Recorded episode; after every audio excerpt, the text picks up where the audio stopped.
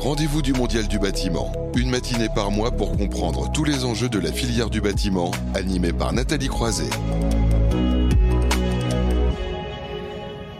Bonjour à vous toutes et vous tous, ravi d'être avec vous pour ce rendez-vous du Mondial du bâtiment en live depuis les studios de Bâti Radio. C'est déjà la onzième édition, alors vous le savez, mais je le répète, hein, c'est l'année du Mondial du bâtiment qui aura lieu du 3 au 6 octobre 2022 à la porte de Versailles, il faut bien le préciser. Les organisateurs Ex-France, la FISP et Uniclimat continuent de vous informer, c'est pourquoi euh, Batimat, Idéobain et Interclimat vous proposent une émission en live tous les premiers vendredis du mois afin de vous éclairer sur les transformations dans le secteur du bâtiment et de décrypter les grandes tendances de la construction. Nous sommes ravis d'accueillir ce mois-ci en grand témoin Monsieur le maire, Michael Hiro. Merci d'être avec nous. Bonjour, merci. Merci beaucoup, Monsieur le maire de la ville de Fourmi, dans les Hauts-de-France. Vous êtes également euh, président de la communauté de communes euh, sud-avenois. Et avec vous, on va parler de troisième révolution industrielle dans un instant. Merci en tout cas d'être avec nous. Et puis ravi d'accueillir, comme chaque mois, Guillaume Loiseau. Bonjour. Bonjour Nathalie, bonjour Monsieur le maire. Directeur du Mondial du bâtiment. Alors c'est ce que je disais, hein, ça approche, hein, six mois en octobre 2022. Un peu plus de six mois, ça va arriver euh, très vite. Et euh, alors beaucoup, vous avez fait une conférence de presse récemment. Et alors il y a du nouveau aussi pour autour de ce mondial? Plein de choses nouvelles. Vous avez bien fait de repréciser pour tous nos auditeurs, Nathalie, que c'est à Paris, porte de Versailles. Voilà, c'est un retour euh, à Paris intramuros très attendu par tous les professionnels en fait et tout l'écosystème du bâtiment et de la construction. on vous prépare, et j'aurai l'occasion de le présenter tous les mois à partir du mois d'avril, une édition inédite. déjà, il y a une très forte mobilisation de toute la profession. On en a parlé effectivement à la conférence de presse euh, une mobilisation de tous les leaders de tous les secteurs industriels sur les, trois salons. Donc ça va être la grande édition, le grand retour à Paris euh, intramuros. Et donc à partir du mois d'avril, on relancera l'émission en attendant Batimat, comme on a l'émission En attendant Interclimat par Uniclimat, donc qui présentera chaque mois le programme euh, du salon, donc du 3 au 6 octobre 2022. Voilà, donc ça va mettre en appétit pour venir un plus que jamais sur ce salon euh, du 3 au 6 octobre prochain. Alors on va partir un petit peu plus au nord, hein, on va aller dans les Hauts-de-France avec vous, euh, monsieur le maire Michael Hiro, et donc parler de troisième révolution industrielle lancée en, 2015, on va dire portée par Jérémy Rifkin, hein, qui mmh. a mis en avant ces enjeux de, de révolution industrielle. D'ailleurs, vous allez nous, en parler, puisque finalement, on sait bien, bah, les Hauts-de-France, ça a été une région évidemment minière qui a connu la révolution industrielle, la deuxième, on va dire. Pourquoi vous avez décidé un jour, vous avez dit non, ça y est, il faut qu'on change les choses, j'allais dire quelque part, qu'on sorte finalement de cette ancienne ère pour créer quelque chose de nouveau? Oui. Bah, Nathalie, moi j'ai été élu en 2014, non, j'étais pas élu du tout. Hein. Je suis chef d'entreprise auparavant. Quand je suis arrivé à Fourmi en 2014, bah, j'étais face à un constat, il y avait 34% de chômage, mm. euh, des violences intrafamiliales, des problèmes d'addiction, et, et j'en passe. Et euh, on avait fait entre deux des études énergétiques ensuite, qui nous a démontré euh, qu'on avait un patrimoine qui était très, très délabré, puisqu'on a 75% de notre patrimoine public-privé qui date d'avant 1970, donc avant toute norme thermique, ce qui fait que ce sont de véritables passoires. Euh, pour vous dire aussi, donc j'en reviens en 2014, sinon je vais vous perdre un petit peu. Et donc en 2014, face à ce constat, j'étais un petit peu démuni en me disant qu'est-ce que je vais pouvoir faire pour relever cette ville-là? Et j'ai eu fin 2014 vent de la troisième révolution industrielle qui était portée à l'époque par la région Nord-Pas-de-Calais, oui. Mhm. avec notamment Philippe Vasseur et Jérémy Rifkin. Je ne savais pas ce que c'était, je m'y suis intéressé. C'est les énergies renouvelables et l'Internet. Et c'est là je me suis dit, mais c'est ça. C'était la transition numérique et écologique en lien finalement. Mhm. et je me suis dit, c'est là, c'est ces transitions-là qu'il faut opérer, transition sociétale, euh, énergétique, écologique et numérique. C'est ce que j'ai fait, même si au début, en 2015, tout le monde se moquait de moi. Hein. Bon, la population ne savait pas trop ce que c'était, hein, puisque moi aussi, j'ai découvert. Mhm. Euh, les élus encore plus rigolaient, alors que eux, élus en place, ils étaient bien au courant de cette euh, troisième révolution industrielle.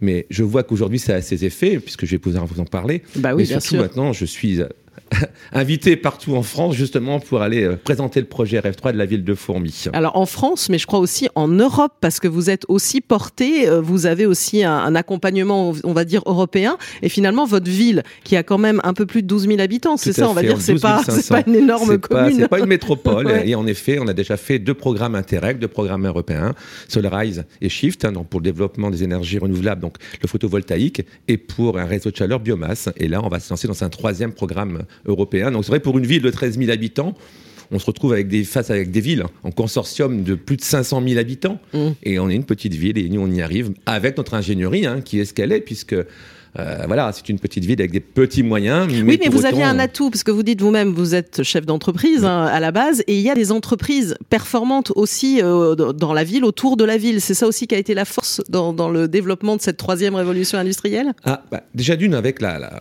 la transition sociétale, en fait, on fait ce qu'on appelle la gouvernance partagée. On inclut systématiquement les habitants, les Mhm. associations, les acteurs économiques ou académiques dans tous nos projets. Donc tous nos projets, que ce soit dans le numérique ou alors dans le, le- le mix énergétique qu'on va faire sur Fourmi, on inclut tout le monde. Donc on emporte tout le monde. Et on a vu qu'il y avait des entreprises qui ne savaient pas ce que c'était que REV 3, la troisième révolution industrielle, et qui Ouais, avaient Ça un peu s'appelle peur, REV justement. 3, R-E-V 3. Trois, voilà, voilà. Et vous faites Faut- rêver aussi. faut, ce faut nom. abandonner maintenant la troisième révolution industrielle et l'appeler REV 3. Et c'est vrai que on avait vu des acteurs économiques qui voulaient pas trop s'intégrer parce qu'ils savaient pas trop ce que c'est. Et en fait, en, discutant avec eux, ils se sont rendus compte qu'ils faisaient déjà des choses qui étaient REV 3. Donc on a su emmener, emmener un petit peu de tout le monde. On a même d'ailleurs fait des petits déjeuners solaires pour justement les inciter à développer la production de, de photovoltaïque. Des petits déjeuners solaires, ça Ouais, fait, on ça fait comme rêver. ça, voilà, vous voyez. Ça donne envie. On s'est bah, donné envie à Comme quoi, former. alors attention, parce que là, il y a les idées reçues euh, du solaire dans les Hauts-de-France, c'est possible aussi. Mais c'est tout à parce fait qu'on n'arrête pas de possible, nous dire, évidemment. oui, oui, des panneaux solaires euh, dans le nord de la Non, France, non, ça va non. pas être faisable. Si, si, ça fonctionne très bien, croyez-moi, ça fonctionne très bien.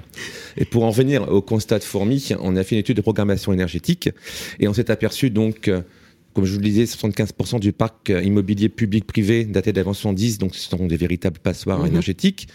En 2018, l'étude a démontré que toute énergie confondue, on dépensait à Fourmi en 2018, je parle bien, 23 millions d'euros chaque année. Sachant qu'en 2021, on a pris 3 millions d'euros de hausse. On l'a Mhm. bien vu avec le gaz et le coût des autres énergies. 64% de ces 23 millions est porté par les habitants. Mm. Et j'ai 39% de ma population qui est en précarité énergétique. Mhm. C'est là, en fait, où on voit qu'il faut absolument, d'une part, développer les énergies renouvelables pour justement maîtriser le coût de l'énergie. Et on le voit actuellement. On dépend quand même des pays étrangers et on voit ce qui se passe notamment en Russie et en Ukraine. Et on va voir encore le coût du gaz qui va augmenter. Oui, ça, Donc, on nous a prévenu. euh, le président Emmanuel Macron a prévenu qu'on allait traverser une crise économique et que les prix de l'énergie n'allaient cesser d'augmenter. Ça, on Voilà. en a bien conscience, ouais. Sauf que nous, on a la conscience depuis 2015. Donc, Ouais. on s'y prépare. Donc, c'est pour ça qu'on a lancé un programme européen, justement, pour la production de photovoltaïque, ce qu'on a déjà fait. Mais en même temps, il faut absolument réduire nos consommations d'au moins 60%. Donc, on le fait déjà sur le patrimoine public, puisque la ville rénove ses bâtiments. On a euh, rénové un bâtiment, on a en cours, là, justement, un ancien bâtiment, un supermarché qui va être en tiers-lieu. Mhm. Celui-ci va être rénové en, en BBC. Pour les constructions neuves, on a reconstruit euh, une école en BEPOS aussi. Et là, on va lancer en avril une salle polyvalente qui, elle, c'est Passif House. Voilà. Et l'enjeu, un peu plus tard, sur un, un des bâtiments publics, qui est le futur centre écologique, euh, centre de la, pi- le- le- le- la piscine écologique, qui, elle aussi, ça va être un défi, parce que ça va être aussi Passif House. Donc, c'est un véritable défi. Mais parce que vous avez l'ambition d'être autonome en, énergie énergie en 2050. hein, c'est ça, à il faut fait. bien le dire. Il faut bien comprendre aussi ce qu'il y a à comme fait. stratégie Voilà. derrière pour expliquer euh, ces différentes réalisations. Mhm. Voilà. Et donc, parallèlement, euh, sur le patrimoine aussi public, hein, puisque je suis président d'un office public de l'habitat hein, qui possède 1200 logements, donc j'ai 10% qui est touché par euh, la rénovation urbaine, l'ANRU 2, donc 10% du, du patrimoine qui va être démoli et reconstruit, mais parallèlement, on met en place un plan de rénovation sur 10 ans de 50% du patrimoine immobilier, ce qui est énorme. hein. C'est-à-dire que moi, sur les 10 ans, entre l'ANRU et la rénovation, mon office va dépenser plus de 40 millions d'euros, ce qui est énorme, mais on le fait. On va, on va y arriver à cet aspect euh, financier parce qu'il est majeur. On n'arrête pas de dire aussi, et vous êtes un exemple que les élus, euh, les régions portent la transition écologique. Il faut aussi des, des moyens. Donc, on va évidemment en parler. Je voudrais revenir sur les enjeux de rénovation énergétique. On va beaucoup en parler euh, dans, dans cette émission hein, ce, ce mois-ci, notamment le grand dossier dans, dans un instant, avec notamment, et on l'a vu, hein, le lancement officiel, on va dire en janvier, de France Rénove, l'idée d'un service public. Vous, déjà, il y a, il y a 4-5 ans, vous avez créé une sorte de guichet unique, on va dire de guichet énergétique. Vous avez là encore anticipé? Tout à fait, oui, parce qu'en fait, les gens, c'est vrai, sont un petit peu perdus, ils savent plus où aller chercher en fait des subventions, et ça peut se comprendre. Ne serait-ce que pour remplir un dossier ANA, c'est hyper compliqué. Donc, on avait créé le guichet unique énergétique, euh, où les habitants pouvaient venir voir une personne, un interlocuteur, et qui arrivait à vous diriger partout et à vous aider dans la dans le montage des dossiers. Aujourd'hui, ça a été repris par la région Hauts-de-France et la Mhm. côté de commune Sud-Avenois. Voilà, comme quoi vous avez été euh, Précurseur. précurseur, on va dire. vous avez largement euh, lancé euh, euh, tout, tout ce, ce- ce guichet unique. On sait bien à quel point il est, il est important. Alors, on s'adresse aussi ici, hein, évidemment, aux professionnels hein, du bâtiment, euh, bâtiment, construction, euh, architecture. Euh, Vous-même, on va dire, vous travaillez avec eux, hein, vous travaillez avec l'idée. Alors, vous, c'est l'échelle, un bâtiment, ça doit faire partie d'un écosystème, hein, c'est ça? Tout à fait, Mm, c'est ça. mm. Alors, le problème qu'on rencontre avec les maîtrises d'œuvre, c'est qu'elles fonctionnent encore, j'allais dire, un petit peu comme avant. Mhm. Elles sont pas encore très rêve 3. Euh, bah si, ils vous font toujours croire en fait qu'ils savent beaucoup plus que vous. Ils en savent, mais pas toujours plus que nous, en tout cas sur Rêve 3. Et on se retrouve avec des maîtrises d'œuvre qui sont pas toujours à la hauteur, ou alors elles sont à la hauteur, mais leurs bureaux d'études ne le sont pas. Mhm. Donc on est obligé d'intégrer d'autres bureaux d'études beaucoup plus pointus. Attention, vous leur tirez les oreilles à ceux qui Ah, nous suivent je, derrière. je- je le dis, je le dis parce qu'on est confronté généralement à chaque bâtiment quand on fait une rénovation, une construction, à ce type de problème. Mm. Et c'est vraiment très embêtant. Et ça tient à quoi Un problème de, de pédagogie Ah, mais Est-ce je a- pense qu'ils sont pas encore entrés dans cette troisième révolution industrielle. Mm. Ils sont encore restés un petit peu sur euh, l'ancien modèle. Ils Faire n'ont à pas encore vraiment compris tous les enjeux. Et, et les- et un des enjeux aussi, c'est tout ce qui est atelier de co-design, la Mhm. création de ces bâtiments-là avec la population. Ça, c'est pareil. C'est un travail qu'ils ne savent pas toujours faire, ce qui peut se comprendre d'ailleurs. Hein. ça s'apprend. C'est pas évident de dire, euh, ben, va falloir qu'on qu'on construise avec des gens extérieurs, des habitants. Euh, voilà, ils sont pas habitués à travailler comme ça. Donc nous, on les emmène à travailler comme ça. Alors, justement, vous les emmenez, ça veut dire que vous les formez? Vous allez aussi les, les- les chercher, j'allais dire les former à ces euh, nouveaux outils, ces nouveaux matériaux, Bah, c'est ça Concrètement? Disons Mm. qu'on les accompagne, on les accompagne. Mm. Euh, on fait aussi au, au- au travers des chantiers la formation intégrée au travail aussi. Euh, donc notamment sur l'étanchéité à l'air. C'est-à-dire que tout corps de métier sur le chantier même font une formation justement pendant leurs heures de travail sur euh, cette étanchéité à l'air, Mhm. ce qui est assez innovant aussi. Mhm. On va le faire aussi sur euh, l'emploi de la paille dans le chantier de la salle polyvalente qui va arriver au mois d'avril. D'accord, donc euh, en fait, finalement, tous les différents aspects et tout ce qui va servir finalement votre révolution industrielle, votre F3, vous le proposez aux acteurs du bâtiment qui Tout vous entourent. Mhm. On les monte en compétences en fait. Voilà, typiquement. Comme on va essayer de monter en compétences aussi et euh, apprendre les nouveaux métiers à nos populations, puisque on vient de faire venir euh, une formation AFPA pour l'impression 3D polymère. Et là, j'espère pouvoir enfin voir aboutir notre projet du premier hub d'impression additive métal. Euh, le premier des Hauts-de-France qui devrait s'installer à Fourmi très prochainement. On y arrive enfin. Et c'est pareil, on a fait un travail de co-construction avec les industriels de la région justement pour définir déjà d'une euh, la, la- la- la technique qu'on allait employer Mhm. et puis définir leurs besoins. Oui. Là encore, sur ce fameux hub, les entreprises ne savaient pas. Ils savaient très bien que l'impression additive, c'était l'avenir. Pour autant, Mhm. ils ne savaient pas en quoi ça allait pouvoir les aider. Ça peut paraître bête, mais c'est vrai. Et on les a accompagnés justement là-dessus, avec un cabinet, à définir leurs besoins. Alors, vous êtes très ambitieux. Est-ce que vous avez nécessairement les filières pour suivre justement les entreprises On a parlé des bon, voilà, vous avez quand même des entreprises autour de vous. Est-ce que vous êtes peut-être amené à devoir aller en, chercher ailleurs, ou est-ce que c'est est-ce que c'est si simple que ça?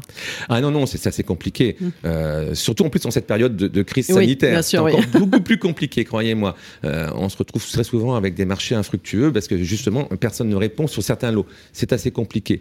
Quand vous parlez de filière, euh, dans le bâtiment, dans le tiers-lieu euh, numérique qu'on est en train de faire, on va utiliser le réemploi, Mhm. réutiliser des matériaux. Euh, c'est assez innovant, mais là encore, il n'existe pas beaucoup de filières en France. Et on le voit que la filière existe un peu plus et un peu plus structurée en Belgique. Exactement. Oui, il y a des, Il y a faut des exemples concrets. la Mm. structurer en France parce que je pense que c'est vraiment, c'est pareil, c'est réemployé, ça, ça évite le, gaspillage, hein, faut, faut être clair. hein. C'est-à-dire qu'il faut faire connaître. Peut-être aussi peut-être la notion de réemploi. On se demande si le produit qu'on va utiliser va être encore suffisamment efficace, en bon état. J'imagine. Hein, c'est bien ça. oui. Ah ben, il faut aussi acculturer aussi la population, l'usager. Euh, moi, je l'ai fait pour certains matériaux, certains objets dans le tiers lieu. Je ne l'ai pas fait pour les Mm. sanitaires. J'aurais pu. Mhm. Moi, là, j'ai fait le choix de pas le faire parce que sinon, on voyait les doucement. Je pense que la population disant je vais utiliser les sanitaires qui ont déjà été utilisés, ce qui paraît bête, hein, Mhm. mais voilà. Enfin, je pense qu'il faut y aller doucement, mais il faut, voilà, faut acculturer. Alors, Monsieur le maire, euh, Michael Hiro, je voulais revenir aussi sur un aspect dont vous avez parlé, c'est engager aussi les, les citoyens. Vous avez, vous avez commencé à en parler, hein, ce tiers-lieu rural aussi, où chacun peut utiliser aussi les fameuses imprimantes 3D euh, et, et aussi les découpeuses laser. C'est important pour vous que, que la population se sente totalement euh, investie aussi par cette révolution? Bah, totalement, parce que c'est vrai que c'est des objets qu'on peut voir à la télévision, mais qu'on ne sait pas utiliser, c'est vrai. Et nous, on l'a, on l'a ouvert en janvier 2017, hein, le, le tiers le préfigurateur, donc il va déménager dans le futur euh, ancien supermarché. On l'a construit avec les habitants et les Mhm. acteurs associatifs, hein, y compris hein, euh, les espaces, mais aussi les machines qu'on a intégrées. Parce que je peux vous assurer que si c'était le maire, les élus qui avaient euh, choisi les machines dans un appel d'offres, je n'aurais pas acheté toutes les machines qui sont actuellement là. On a notamment des brodeuses numériques. Jamais j'aurais acheté ça. Mais en fait, en faisant des ateliers de construction, construction, construction, je vais y arriver, on arrive à avoir quelque chose qui vraiment colle véritablement aux besoins des habitants et des associations. Et je peux t'assurer que notre tiers-lieu, on a plus de 12 000 visites depuis 2017. On a plus de 600 adhérents, euh, plus de 1000 ateliers. Et tout est gratuit, entièrement gratuit pour la population du sud avenois. Mhm. Vous venez et on vous apprend. On vous apprend. Moi, ici, à Fourmi, j'ai des fourmisiens qui savent, qui savent scanner, qui savent imprimer, ils savent se débrouiller. Alors vous parliez d'un taux de chômage d'ailleurs qui euh, flirtait les, les 35%. Est-ce que c'est aussi l'opportunité, on va dire, de, de reconversion, voire d'aller vers, vers, vers des nouveaux métiers peut-être aussi En fait, vous redonnez aussi l'envie d'entreprendre aux Mhm. gens. Vous leur donnez l'envie d'entreprendre. Et puis aussi, c'est aussi redonner le droit à l'erreur. On a le droit de se tromper. Quand on fait des créations, on peut se tromper. On leur donne le droit à l'erreur. Et je sais que moi, depuis, euh, donc on l'a créé en 2017, la REF 3, c'est depuis 2015. Le taux de chômage, vous en parliez, était de 34% en 2014.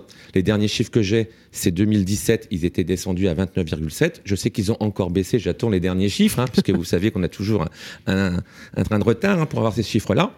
Moi, je sais que on avait, quand je suis arrivé, euh, allez, en 2015-2016, nous avions des ruches d'entreprises, des tonnes d'entreprises qui avaient un taux de remplissage de 30% à peine. Euh, depuis euh, deux ans, on est à plus de 100, on à 100% et on manque de locaux. Alors certes, ce n'est pas des grosses entreprises qui viennent à Fourmi, c'est normal. On n'a pas de nœud autoroutier. Par Mm. contre, on arrive à attirer toutes des petites structures. Ils viennent tous à Fourmi. Et donc, pour la première fois depuis des décennies, nous avons des porteurs de projets, des, des privés qui vont venir investir pour créer des ateliers et des hôtels d'entreprise. Voilà, vous avez des Ça, investisseurs privés qui viennent à, à Fourmi, euh, et qui, qui vous franchement, rejoignent. si on revient à y habitant, qui l'aurait cru? Oui, donc j'allais dire que si vous faites le bilan, on va dire 6-7 ans après, il est très positif pour le moment. Ah, il est très positif. On le voit sur le taux de chômage, on le voit aussi sur les investisseurs privés qui viennent maintenant investir à Fourmi, on le voit aussi sur les habitants qui reviennent. Mhm. Parce que moi, je le vois sur l'immobilier. L'immobilier, euh, les prix commencent à monter, mais alors les transactions immobilières, ça va. Les maisons, vous les vendez très facilement à Fourmi. Une maison à 200 000 euros. Alors, c'est sûr, on est à Paris. Ici, 200 000 euros, ça vous parle pas.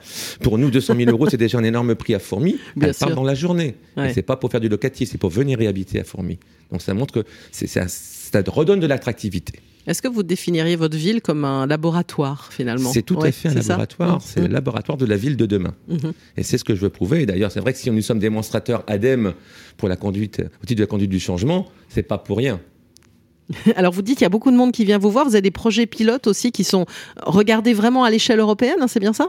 Ah, mais tout Mm. à fait. Ben, je vous dis, euh, on a des programmes européens, mais c'est vrai que les projets et les bâtiments qu'on réhabilite, comme là, faire une salle polyvalente euh, passive à host, tout ça, c'est quand même des gros défis. En utilisant le- l'enduit de terre, euh, l'utilisation de la paille, enfin, voilà, c'est, ce sont des défis. Alors, parfois, ça peut coûter peut-être un peu plus cher Mhm. qu'un bâtiment traditionnel, mais on va le retrouver quand même dans le coût de fonctionnement.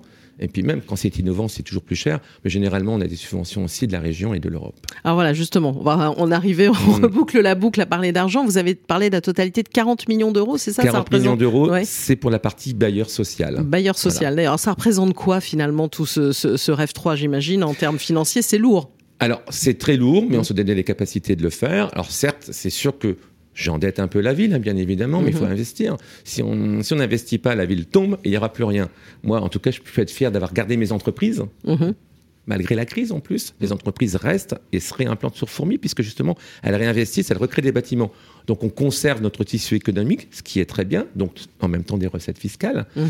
mais on est capable aussi d'aller chercher des subventions à la région, mais aussi à l'Europe. Et j'ai aussi l'État qui m'aide beaucoup. L'État vous aide beaucoup. Parce que parfois ici, on a, énormément. on a parfois eu des réflexions en disant bah, les collectivités aimeraient bien peut-être qu'on les aide encore un peu plus. C'est-à-dire qu'au lieu de, euh, on va dire, accompagner à 50%, ça peut être bien d'accompagner à 75%. Vous n'allez pas dire le contraire aussi. On arrive quasiment à se faire financer nos projets à hauteur de 80%, qui est Mhm. le maximum, hein, Oui, puisqu'il bien y a sûr. toujours 20% à charge obligatoire. On arrive entre 70 et 80%. Voilà. Et je peux dire que l'État nous aide. C'est vrai que les projets étant innovants, l'État est là. L'État Mhm. suit. Ah, L'État suit et puis l'État valorise euh, ce qu'on appelle souvent les territoires. On le voit dans la loi climat et résilience qui propose par exemple que les régions puissent avoir leur propre PPE, un programmation, moi aussi j'ai du mal, pluriannuel de, de l'énergie. Et il y a la loi 3DS aussi autour de la décentralisation. Est-ce que vous pensez véritablement que bah, les communes, même à votre échelle, peuvent pousser cette transition? J'imagine que vous n'allez pas dire le contraire. Bah non, bah non. mais ce sont nous qui sommes les moteurs. Mhm. C'est nous, c'est les, dire, c'est les collectivités qui doivent montrer l'exemple et impulser cette dynamique. C'est à nous à le faire. Mhm. C'est pour ça que je le fais à Fourmi. Et le dialogue avec les entreprises, il se passe bien aussi? Ah, Il se passe très très bien, croyez-moi. Mhm. Et maintenant, les entreprises parlent beaucoup Rêve 3, en tout cas Fourmi, croyez-moi. Et leurs projets, ils intègrent Rêve 3. Alors, qu'est-ce que ça vous inspire, Guillaume Loiseau, cet exemple d'élu Parce que c'est important. On, passe, on, parle souvent ici de territoire, mais c'est vrai que là, euh, Michael Hiro euh, l'incarne, on va dire concrètement. Bah, moi, je ne connaissais pas Fourmi et je pense que je suis pas le je seul. Je vous y invite.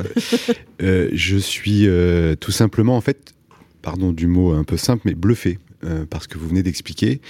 Et, et, ça me donne très envie de le voir de, de mes yeux. Euh, je ne sais pas s'il existe un, un, guide du routard des, des territoires exemplaires en matière d'écologie, mais bien, bien plus que ça, parce que vous faites pas que ce, ces sujets écologiques. Euh, en tout cas, vous seriez dans les premières euh, villes ou, les premiers territoires à visiter.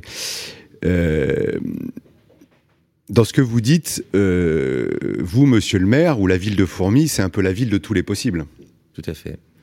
Ce que vous expliquiez sur les résistances auxquelles vous faites face, parce que vous êtes localement celui qui fait ou qui invite à faire, mhm. qui, qui, fait faire. mais en fait, vous prenez de face, très concrètement, au quotidien, euh, toutes les difficultés, les transformations en cours. Donc ça veut dire qu'elles sont pas faites, qu'elles sont pas naturelles, qu'elles sont pas évidentes, qu'il y, a des résistances, etc. De l'ensemble de la filière euh, du bâtiment, de la construction et des acteurs de cet écosystème. Et vous l'avez parfaitement dit, qui qui sont pas pour au premier abord. Il faut expliquer, etc.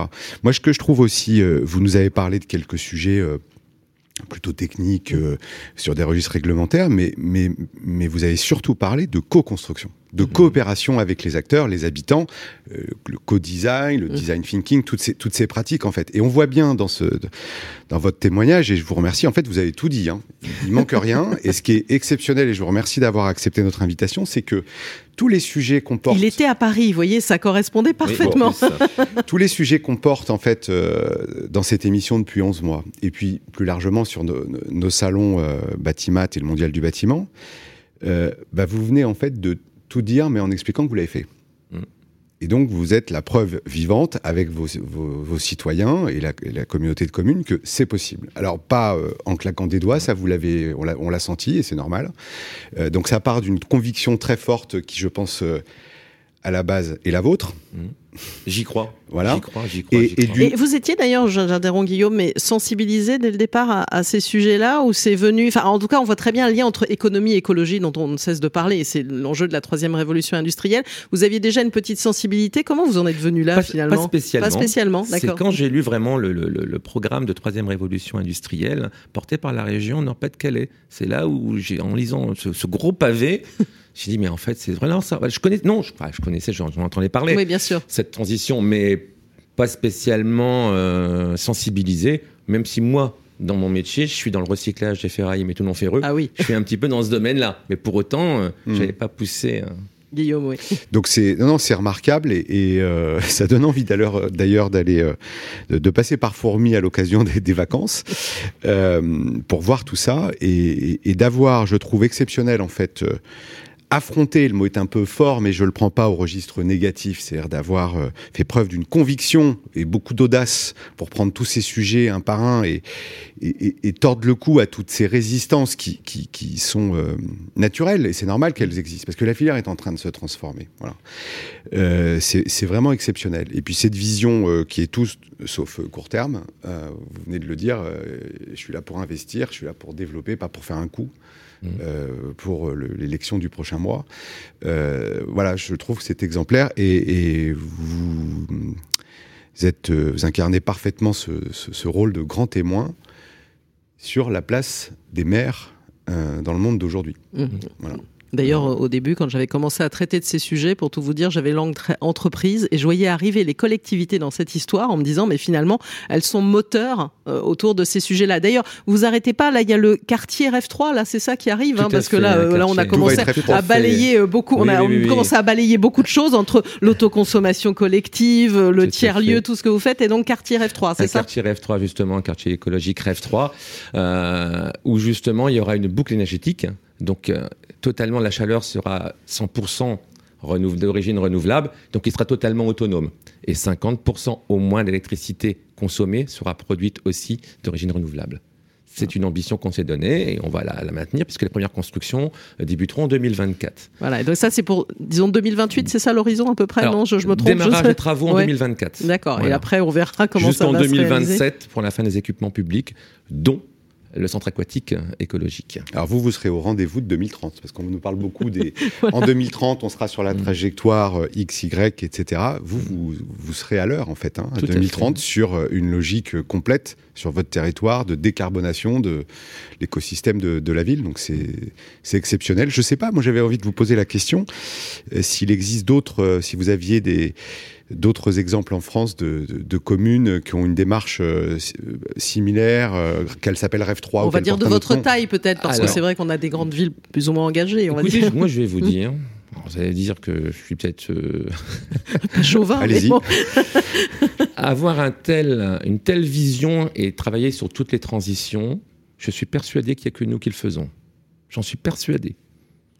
Je serais curieux de savoir une autre ville qui fasse le même projet, aussi complet, travailler sur la transition hmm. sociétale, numérique, énergétique, écologique. Et surtout, vous ne le montrez pas comme une contrainte, parce que pour ceux qui nous écoutent souvent, on se dit, oh là là, si je me lance là-dedans, justement, je vais investir, hmm. est-ce que j'aurai le retour sur investissement? Là, euh, c'est joyeux et optimiste que vous nous proposez finalement. Mais, mais euh, j'en profite en tout cas pour euh, féliciter et remercier mes équipes au sein de la ville. Hmm. Hein, parce que j'impulse une dynamique, mais ce sont mes équipes, hein, tous les agents de la ville confondus, hein, dans tous les mhm. domaines, les services techniques, les services troisième révolution industrielle, parce que, mine de rien, dans chaque projet qui est totalement différent et innovant, on essuie, comme vous le disiez tout à l'heure, les plâtres. Ça peut être parfois démotivant. C'est très compliqué. Et eh bien, pour autant, mes équipes techniques ne se démotivent pas. Mm. Donc je les remercie et j'en profite de cette radio pour les remercier parce que c'est quand même grâce à eux si on réussit tout ce défi aussi.